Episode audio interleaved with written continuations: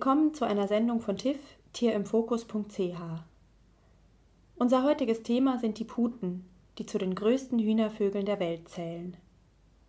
Ursprünglich in Nordamerika und Mexiko beheimatet, wurden sie vor rund 2500 Jahren domestiziert. Nach Europa gelangten sie Ende des 15. Jahrhunderts mit den spanischen Seefahrern. Seither ist viel passiert. Wir werfen in dieser Sendung einen Blick hinter die Kulissen der modernen Putenzucht, die weltweit von nur wenigen Großkonzernen dominiert wird, und fragen, was all dies für die Tiere bedeutet. Putenfleisch boomt, auch in der Schweiz. Rund 10.000 Tonnen gehen jedes Jahr über den Ladentisch.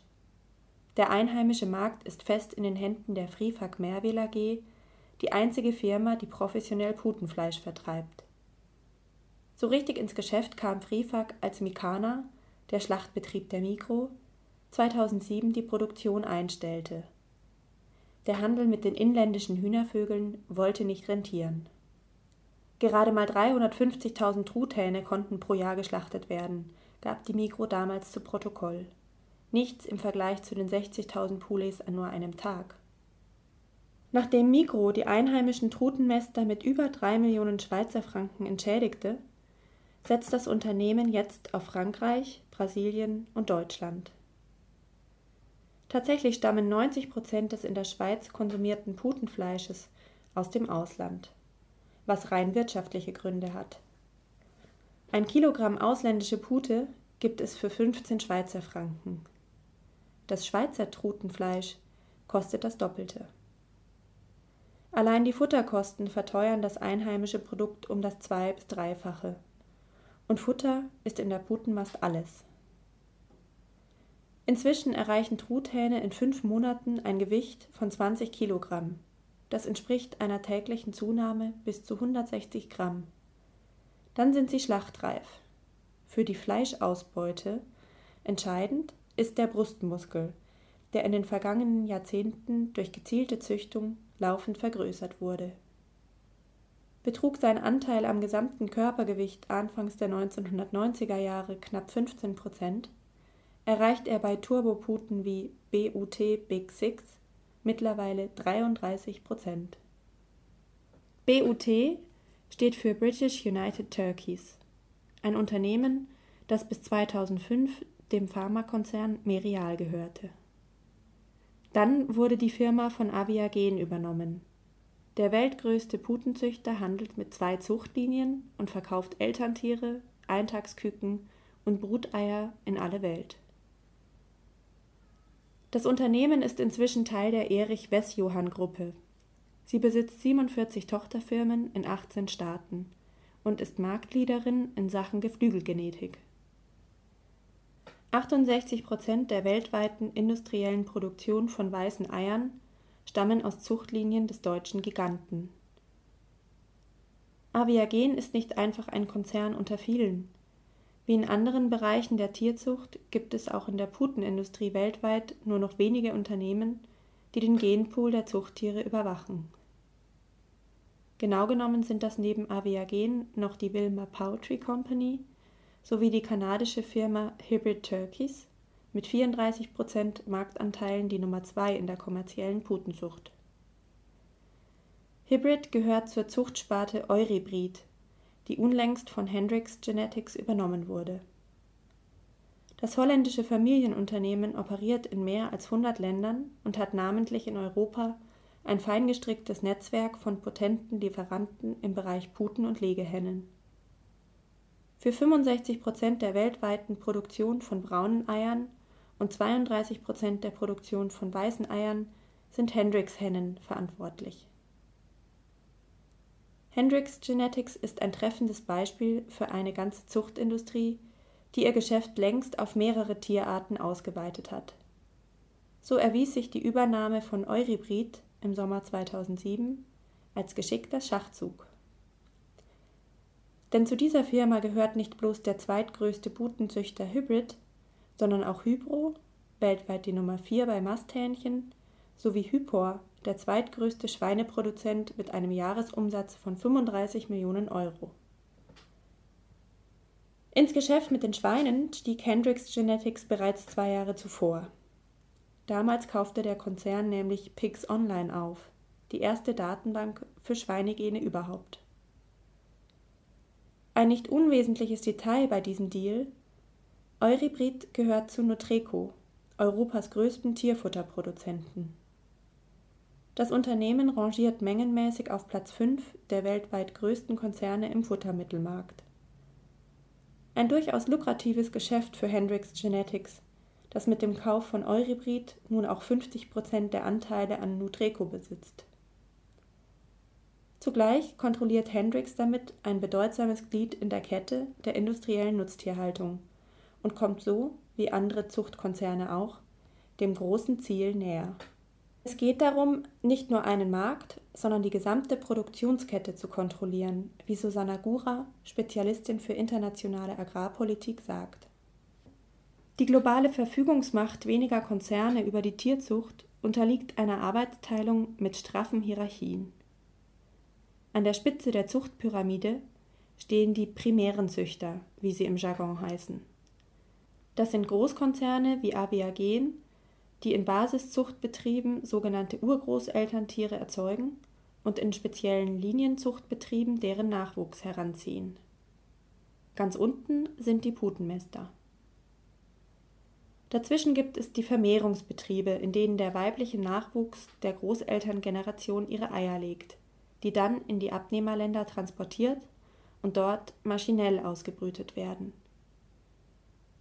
Nach wenigen Wochen werden die Jungtiere Weibchen wie Männchen, von den Brütereien an die Bauernhöfe ausgeliefert und kommen kurz darauf nach Geschlecht sortiert in die Mast. Allein in Deutschland sind das zu 85 Prozent Betriebe mit über 10.000 Puten. Abhängigkeiten gibt es in dieser Produktionskette viele. So stehen Brütereien nicht selten bei den Großkonzernen fest unter Vertrag. Die Erich-Wess-Johann-Gruppe etwa, zu der auch Abiagen gehört, beliefert 250 Brütereien in 85 Ländern. Und auch Hendrix Genetics hat in den Niederlanden, in Belgien und in Griechenland die größten Brütereien unter sich. Auch den Vermehrungsbetrieben sind die Hände gebunden. Sie werden nur mit Hennen beliefert. Zu den männlichen Tieren aus der Zuchtlinie haben sie keinen Zugang.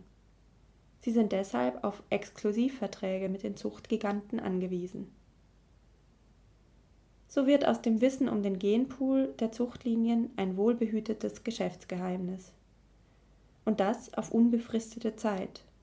Denn die Zuchttiere stammen ausschließlich aus Hybridlinien und Hybride sind nur selten durch Patente geschützt, die immerhin veröffentlicht werden müssen und auf 20 Jahre beschränkt sind. Die sogenannte Hybridisierung ist inzwischen auch bei Schweinen und Fischen üblich. Erstmals erprobt wurde die Methode im Nutztierbereich aber in den 1940er Jahren an Hühnern. Das Prinzip ist simpel. Es geht darum, zwei unterschiedliche Rassen so zu kreuzen, dass sich die Produktivität der Nachkommen merklich erhöht. Was sich schnell ausbezahlt hat, denn schon in den 60er Jahren hatten die meisten kommerziellen Züchter auf Hybridlinien umgestellt. Der Hybrideffekt hat allerdings einen Haken. Er lässt sich nicht über weitere Generationenfolgen potenzieren, sondern geht bereits bei der nächsten Generation verloren. Was zur Folge hat, dass die Betriebe am Ende der Zuchtpyramide gezwungen sind, immer neues Material einzukaufen. Und zwar bei denen ganz oben. Das ist in der Putenmast nicht anders. Nachkommen gibt es auf kommerziellen Höfen keine, das ganze Unterfangen führt in eine Sackgasse. Erreichen die Tiere nach 16 bis 22 Wochen ihr Schlachtgewicht, wird ausgestallt, desinfiziert und neu eingekauft. Deshalb ist ein Monopol auf den Zuchtlinien so wichtig. Denn für Nachschub sorgen die Unternehmen an der Spitze der Pyramide. Die Wilmer Poultry Company, Aviagen, Hendrix Genetics. Solche ökonomischen Abhängigkeiten gehören zu den Auswirkungen einer Hochleistungszucht, die gerade in der Putenmast zunehmend kritisiert wird. Doch Alternativen sind kaum in Sicht. Die einseitige Selektion auf hohen Fleischzuwachs hat zu einer Vereinheitlichung der Zuchtlinien geführt. Kein Fett, dafür umso mehr Brust. Diese züchterische Devise gilt ohne Ausnahme für jede Hybridpute, genetische Vielfalt ist nicht gefragt. Die Welternährungsorganisation der Vereinten Nationen FAO geht davon aus, dass fast alle kommerziellen Zuchtlinien bei Hühnern auf nur vier Rassen basieren. Bei lediglich drei Konzernen, die sich den Weltmarkt für Truthahngenetik aufteilen, wird das in der Putenzucht nicht anders sein. Auch deshalb zielt die Forderung nach einer Ökologisierung der Zucht darauf ab, in alte, nicht bereits überzüchtete Rassen zu investieren. Die aber werden immer rarer. Von den noch 7600 registrierten Haustierrassen sind in den letzten 100 Jahren 1000 ausgestorben. Weitere 2000 Rassen gelten als gefährdet. Und so wird gehegt und gepflegt, was noch zu nutzen ist. In der Ökoputenmast liegen die Hoffnungen auf der Kröllwitzer Pute, ein offenbar robuster, vitaler und daher besonders freilandtauglicher Hühnervogel. Wenn es darauf ankommt, kann er mit den Turboputen aber nicht Schritt halten. Männliche Masthybriden erzielen im Schnitt ein Gewicht von 20 Kilogramm. Die ausgewachsenen Kröllwitzer Truthähne kommen auf 6 bis 8 Kilogramm. Das ist, bei zu viel Futter, zu wenig Fleisch. Eine eigene Ökozucht wäre zwar erwünscht, ist aber zu aufwendig. Es fehlt an Insiderwissen und vor allem an Geld. Das sieht auch Hermann Schulte-Körne vom Deutschen Bundesamt für Ernährung, Landwirtschaft und Verbraucherschutz so. Zuchtprogramme, die ausschließlich für den ökologischen Landbau aufgebaut werden, scheinen nicht erfolgversprechend. In Deutschland leben derzeit 800 Kröllwitzer Zuchtputen. Pro Jahr werden dort über 30 Millionen Truten gemästet. Schon aus wirtschaftlichen Gründen bleibt den Biomästereien also häufig nichts anderes übrig. Sie müssen auf Hochleistungszuchten zurückgreifen, was ihre Abhängigkeit von den großen Zuchtkonzernen nur weiter zementiert und eine ganze Reihe von Problemen in der Tierhaltung mit sich bringt. Zum Beispiel tiergerechte Nahrung. Schon als Küken sind die Masthybriden auf Kraftfutter gepolt. Das aber ist im Biolandbau verpönt. Als vor Jahren gegen einen deutschen Biobauer ermittelt wurde, weil er seine Hochleistungsputen von A bis Z nach konventioneller Manier gemästet hatte, war über die Landesgrenzen hinaus von einem Bioputenskandal die Rede. Man braucht nicht bloß neue Rassen, man bräuchte auch neues Futter. Überhaupt ist die Sache mit der Fütterung bloß das Symptom für ein Übel, das viel tiefer liegt. Die Hybridputen, von manchen ganz offen Qualzuchten genannt, sind für den biologischen Landbau eigentlich gar nicht geschaffen. So geht die exzessive Selektion auf möglichst viel Fleisch mit einer Vielzahl zuchtbedingter Erkrankungen einher. Und die können mit einer ökologischen Haltung allein nicht wettgemacht werden. Wie Jutta Berg von der Deutschen Bundesforschungsanstalt für Landwirtschaft FAL herausgefunden hat.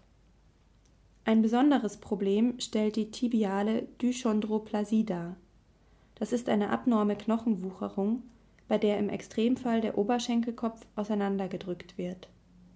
Eine unmittelbare Folge der rasanten Gewichtszunahme der Puten. Bereits in den 1990er Jahren wiesen Studien aus der Schweiz nach, dass über 90 Prozent der Tiere am Ende ihrer Nutzungsdauer an dieser Erkrankung leiden. Neueren Untersuchungen zufolge hat sich daran nichts geändert. Zu solchen, wie sie genannt werden, korrelierten unerwünschten Selektionsfolgen gehören auch Schäden an Gelenken, Sehnen und Knochen sowie schmerzhafte Deformationen wie X, O oder Breitbeinigkeit. Nach Angaben des Instituts für Tierschutz und Tierhaltung in Celle weisen nur 14 Prozent der Truthähne in der 17. Lebenswoche, also knapp einen Monat bevor sie geschlachtet werden, eine normale Beinstellung auf. Die häufig werbewirksam inszenierte artgerechte Haltung soll schlimme Auswirkungen der Hochleistungszucht wenigstens eindämmen. Mehr Platz heißt mehr Bewegung, was zu weniger Aggressivität führt und damit die Verletzungsgefahr verringert, wollen Forscherinnen schon vor Jahren herausgefunden haben. Tatsächlich ist in der konventionellen Putenmast eine Besatzdichte von drei Truthähnen pro Quadratmeter keine Seltenheit. Gleichwohl sind auch auf Biohöfen Verhaltensstörungen wie Federpicken oder Kannibalismus anzutreffen. Auch konnte beobachtet werden, dass die Puten Auslaufmöglichkeiten, sogenannte Außenklimabereiche oder Wintergärten, nur beschränkt nutzen. Infolge der widernatürlichen Gewichtszunahme können sie sich häufig kaum noch richtig fortbewegen. Somit sind sie auch nicht mehr in der Lage, aufzubaumen, also erhöhte Orte anzufliegen.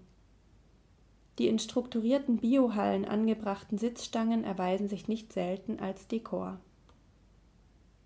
Diese Konsequenzen der Hochleistungszucht sind keine Randerscheinungen. Sie sind vielmehr systemimmanenter Art und können alle treffen, die auf Hybridputen setzen. So auch die Biobranche. Dass die meisten Auswüchse einer industriellen Tierzucht den Grundsätzen des ökologischen Landbaus massiv zuwiderlaufen, wird niemand bestreiten wollen. Natürlichkeit, Robustheit, Vitalität, Langlebigkeit. All das sei in der Biotierhaltung ethisch geboten, heißt es immer wieder. Was sich in der Realität aber oft gar nicht umsetzen lässt.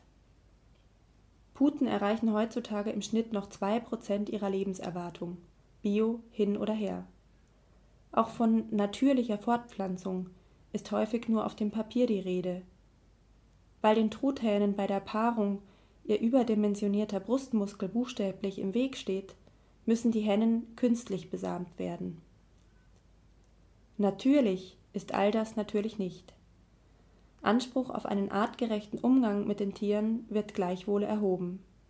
So sagt der Schweizer Putenmester Friefack über sich selbst Die Natur liegt uns am Herzen, eine artgerechte Tierhaltung ist Ausdruck unserer Philosophie und vertreibt über die Trupro AG eine weiße, schnell wachsende, vom Typ BUT Big Six, mit allen Merkmalen einer überzüchteten Turbopute. 22 Kilogramm in 23 Wochen, 78 Prozent Fleischausbeute, davon 33 Prozent Brust. Das war eine Sendung von TIFF, tierimfokus.ch. Sämtliche Quellen sowie weitere Materialien zum Thema finden Sie auf unserer Webseite www.tierimfokus.ch tier-im-fokus.ch. Für die Sendung verantwortlich war Klaus Petrus, Technik Roger Furrer, am Mikrofon war Judith Raum. Alles Gute und auf ein andermal.